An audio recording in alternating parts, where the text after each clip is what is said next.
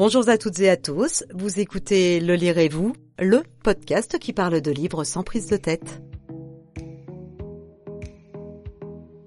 Alors aujourd'hui, je vous emmène en Laponie, sur l'île de Groix et en Champagne aussi. Tout ça dans un seul roman. Jamais là par hasard de Lorraine Fouché. Alors Lorraine Fouché, à la base, c'est un docteur en médecine, et c'est en rédigeant l'acte de décès de Marguerite Duras, tout de même, qu'elle quitte la profession pour écrire. Et là, elle a eu la fièvre à ce niveau-là. Ciné, télé, radio, magazine, tout y passe. Elle vit le plus possible sur l'île de Groix, mais elle va poser ses valises partout ailleurs dans le monde assez régulièrement quand même. Alors ça parle de quoi? De trois personnes qui ne se sont jamais rencontrées et qui reçoivent une invitation pour aller passer quatre jours dans un chalet en Laponie. Mais c'est vraiment un moment charnière de leur vie à chacun. Et arrivés sur place, eh bien ils vont se découvrir un point commun auquel ils ne s'attendaient absolument pas. Alors oui, c'est encore un feel good, soit. Oui, je vais encore vous dire, c'est pas trop mon genre à la base, soit.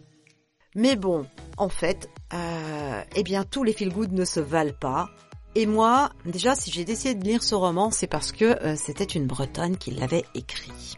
Voilà, et que ça se passait en partie en Bretagne. Mais en fait, je me suis attachée au personnage et, à l'histoire également.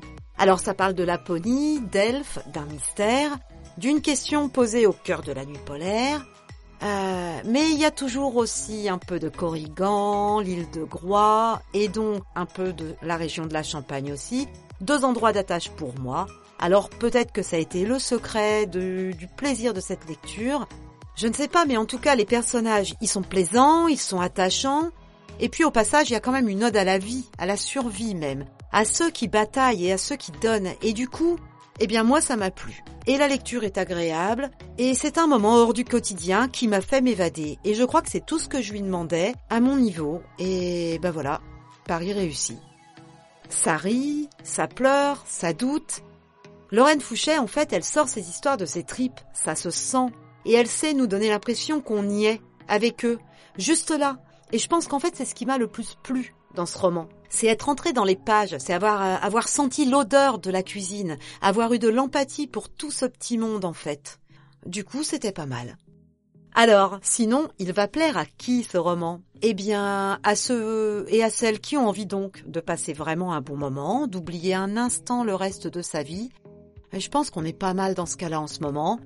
Euh, également, si euh, si vous vous questionnez sur euh, sur les périodes de votre vie qui comptent le plus entre par exemple l'enfance, la réussite par le travail ou par l'amour, eh bien, si vous posez des questions et si vous avez envie d'avoir des petits bouts de réponse, eh bien, il faut choisir Jamais là par hasard de Lorraine Fouché. Vous pourrez le trouver en grand format aux éditions d'Ormesson et également en e-book.